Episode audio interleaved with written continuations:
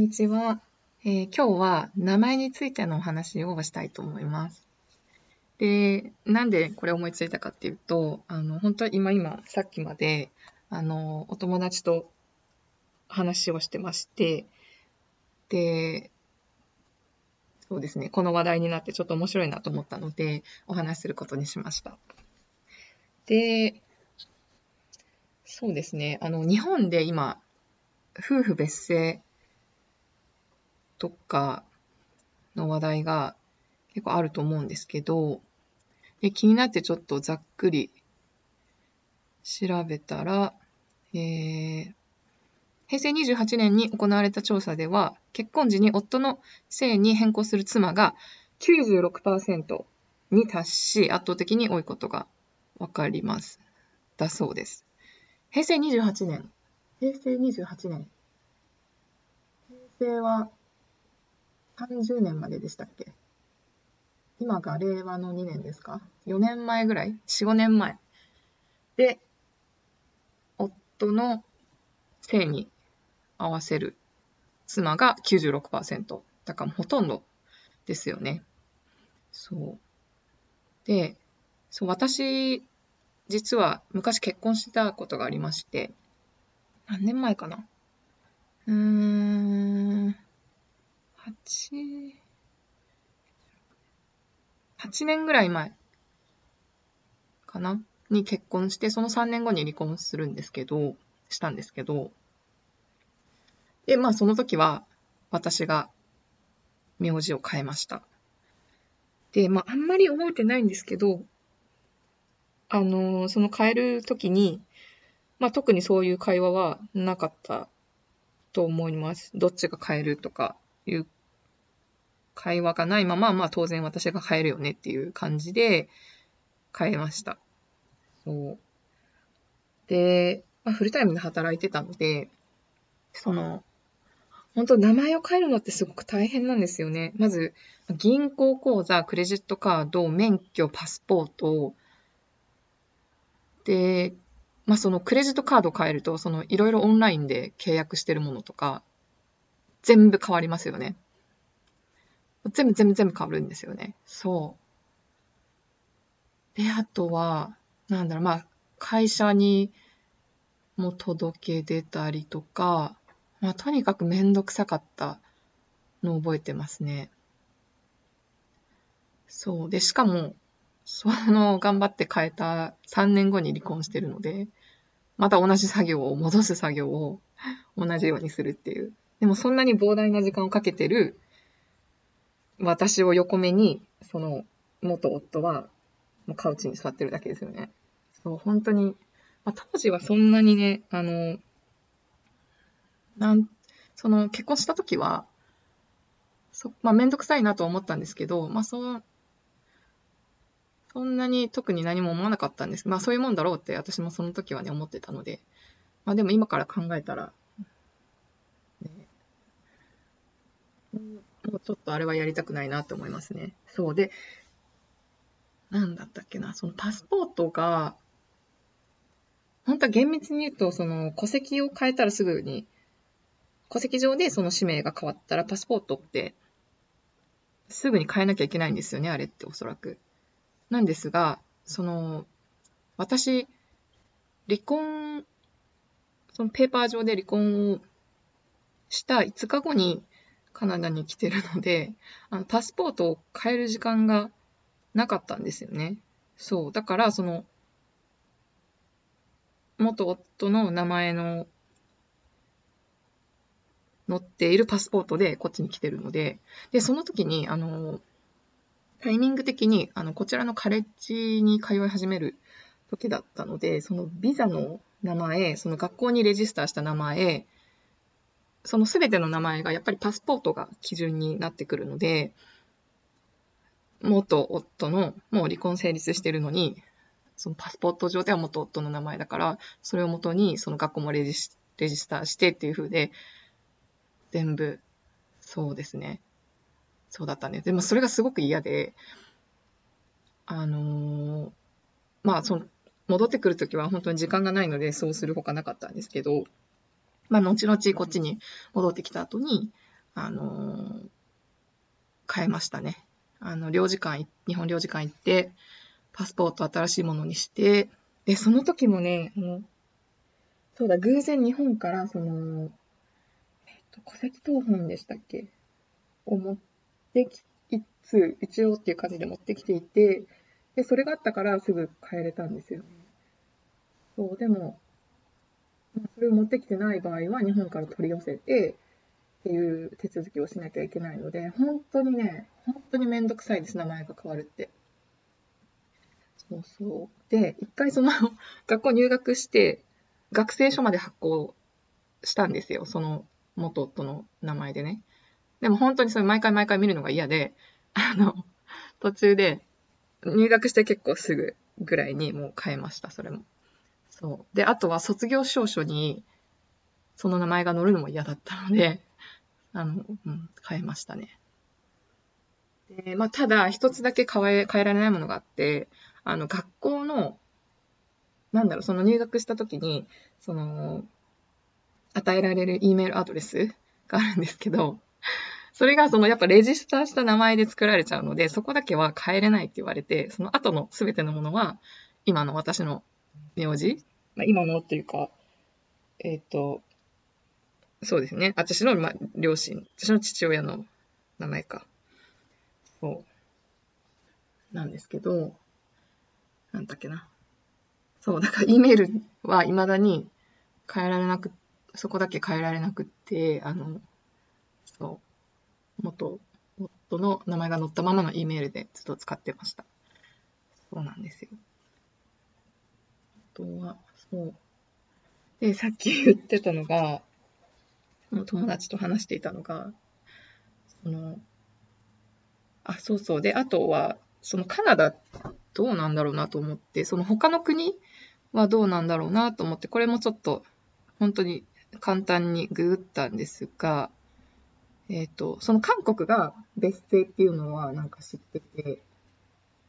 そう聞いたんですよ。お友達も多いので、その韓国はどういう風なんだっていうことを聞いたら、そのなんだろうな、お父さんがパクさんで、おお母さんが、えー、じゃあキムさんだとして、たら子供は大体その、そう、だからキムさんは結婚してもキムさんのまま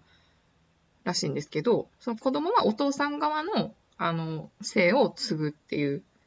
のが、まあ主流らしいですね。うん。そうで、今調べたら、えー、原則として夫婦別姓っていうのが、中国、台湾、韓国、朝鮮、えーシンガポール、別姓ということです。で、タイが2005年に選択的夫婦別姓を導入。どういうことだ選択的に夫婦別姓ということは、まあ基本は日本みたいなことっていうことなのかな。でも、まあ希望すれば別姓にもできるよっていうことなんですかね。でフィリピンが、えー、原則として夫の名前。で、かっこ妻の名前も加えることができる。うん。なるほど。で、インドは夫の姓。サウジアラビアも、は父の姓。へえ。らしいですね。で、アメリカ、北米は、カナダ、アメリカは、まあ、州によって結構違うってことが書いてありますね。でも、えっと、まあ、自由、選択自由っていうことらしいです。アメリカ、カナダは。うん。なんかそんな感じがしますよね。で、そう、面白いのが、で、カナダ、まあ、とその大きい都市の場合は、その、すごいいろんな国の方がもう住んでいて、で、あとはその移民をしてきた人たち、まあ、カナダで生まれたとしても、その親が移民で、その、その名前をつい、まあ、継ぎますよね。そう。っていうので、もういろんな、あの、名字が存在するんですよね。だからそこで、その、まあ、カナダ人同士だったとしても、そのバックグラウンドの違いによって、あの、そう、名前が全然、こう違ってくるんですよね。そう。で、さっきそのお友達と話してたのが、あの、私昔のお付き合いしてた方が、あの、中国系の方で、名字がとっていう名前の方だったんですよね。で、で例えば、その、その人と結婚したとなると、で、まあ私が名前を変えたとすると、その、えっと、まあ私の名前ちょっと言わないんですけど、まあ仮にじゃあ、どうしようかな。私の名前2文字なんですけど、まあマリ、マリさんだとして私がね。で、名字が、じゃあ佐々木さんだとしましょう。佐々木マリさんが、トさんと結婚したら、えっ、ー、と、まあ、こっちだと名字が先になるので、まあ、とマリさんですね。とマリさん。そう。なんかで、まあ、日本、あ、違うな。違いますね。逆か。名前が最初に来るから、マリとさん。そう。で、日本だと名字が先に来るから、とマリさんか。そう結構短いですよね。で、その、国際結婚した場合に、あの、たまに、その名前をなんだろう、両方の手を残す方っていると思うんですけど、例えばこの場合、佐々木まりさんの場合に、えっ、ー、と、ワトソンさんっていう姓の方と結婚して両方残したい場合は、えー、まあ、英語表記だと、マリー、ワトソン、佐々木っていう風になりますよね。で、それを、それが父さんの場合だと、マリーと佐々木になっちゃうので、マリと佐々木みたいな、なんか、二人の人がいるのかなみたいな感じに なっちゃうよねっていう話をさっきで笑ってました。そう。で結構なんか中国系の方だと、あの、名字が一文字の短い方が多いですよね。そうそう。で、日本の名前も、なんだろう、その、英語の、例えば女性の名前だと、キャスミンとか、ジェニファーとか、なんか、そういう感じだと思うんですけど、私の名前2文字なので、そう、あの、短い、すごい短い名前になっちゃいますよね。っていうことをちょっと考えてました。まあでも、そう、さっき言ったように、あのー、もうめちゃくちゃめんどくさかったので、名前を変えるっていう作業が。もう、もう二度としたくないなってちょっと個人的には思ってますね。で、他の国は、うーん、オーストラリアとスイスは2013年に別姓が認められる。うんドイツが1994年から選択的夫婦別姓が認められたっていうことらしいですね。え、どうなんだろうあの、私、ベトナム人のお友達がいるんですけど、彼女、4つ名前があるんですよね。名前、そう。なんとか、なんとか、なんとか、なんとかって、その4つあって。なんかブラジルの方もそういう方多くないですか？どうなんだろう？そう。だから名前事情って結構国によって全然違うので、ちょっとあんまり調べたことなかったんですけど、調べてみると面白いなと思って、そう、周りの友達にも、ちょっと聞いてみようかなと。そう、周りにやっぱその、自然にこ、カナダにいると、その、バックグラウンドが違う者同士が一緒になってるっていう人が周りに多いので、そう、あの、先日もですね、あの、友達、ベトナム人の友達が、あの、結婚しまして、そう、あの、私光栄なことにウィットネスに選んでいただいて、あの、そのウィットネスっていうのは何かっていうと、あの、まあ、結婚をするときに、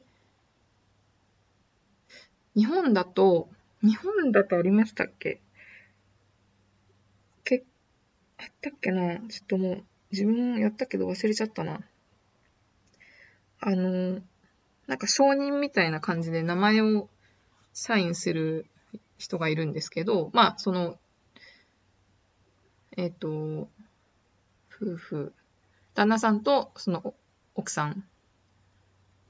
その妻と夫側で一人ずつ、あの、選ぶんですよね。そういうウィットネスって役を。で、その私の友達のウィットネスとして私は呼ばれ、あの、選んでいただいて、そう、あの、サインしてきたんですけど、で、そう。で、彼女の場合は、えっとですね、彼女はベトナム生まれのもう完全なベトナム人ですね。で、私のようにインターナショナルスチューデントとしてこっちにいたっていう彼女と、で、彼女の、その、結婚された相手の方が、えっ、と、香港系のカナダ人。香港系カナダ人と言っていいか、まあ、香港人と言っていいか、ちょっと、わかんない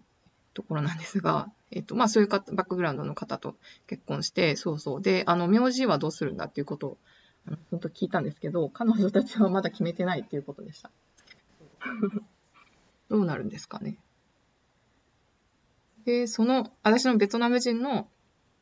友達の名字はボさんなんですよね。一、一文字。ボさん。そう。だから、彼女も結構短いですよね、名前。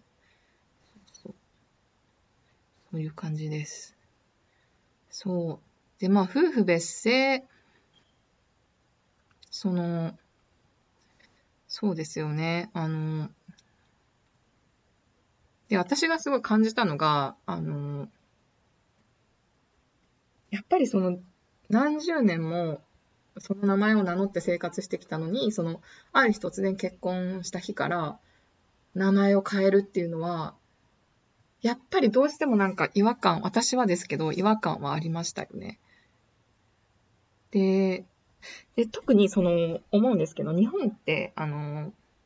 特に社会に出ると、もう名字で呼ばれることがほとんどじゃないですか。会社でも、その、佐々木さんって呼ばれますし、佐々木さんだったらね。そう。だから、私、その働いてる時に、あの、結婚した時にまだ、その、ずっと働い、勤めていた会社にまだ在籍していたんですよね。だから、一応、私の場合は、結婚して名前変わ、変えたんですけど、その、会社の中ではもう何年もその、私の元々の名前で名乗って、何々さんって呼ばれてたので、あの、書類上ではまあもちろん変えましたけど、あの、会社の中では変えずにそのまま旧姓で、っていう感じでしたね。そう。でも結構そういう人多いんじゃないかなって思うんですけど、どうなんでしょうか。周り、私が日本で働いてるときは、周りで結婚して名前をが変わったも、あの、まあ、旧姓を会社では名乗ってるっていう方は結構多かったそうなので、そう、夫婦、まあ、個人的には夫婦別姓、日本でも認められたらいいなと思ってます。うん。やっぱり名前が変わるってすごく大きなことなので、で、まあ、その、別に、その妻と夫どちらの名前を選択してもいいってなって、なってますけど、でも実際問題、そのさっきあった数字、96%が、妻が夫の名前に変えるっていう、数年前でこれですよ。だから、その、で、そうそう。あの、まあ、それがスタンダードっていうことですよね。で、これは、やっぱり、おかしいんじゃないかなって思いますね。そう、なので、まあ、日本も、そう、なんか、韓国みたいにしたらいいんじゃないかなと思うんですけどね。夫婦別姓も、そうそう。あ、だから、まあ、中国、韓国、台湾、シンガポールみたいに、もう、原則別姓。か、もうその北米みたいにもう自由。好きにしてっていうのがいいんじゃないですかね。っていう、今日は名前の話でした。はい。じゃあ、聞いていただいてありがとうございました。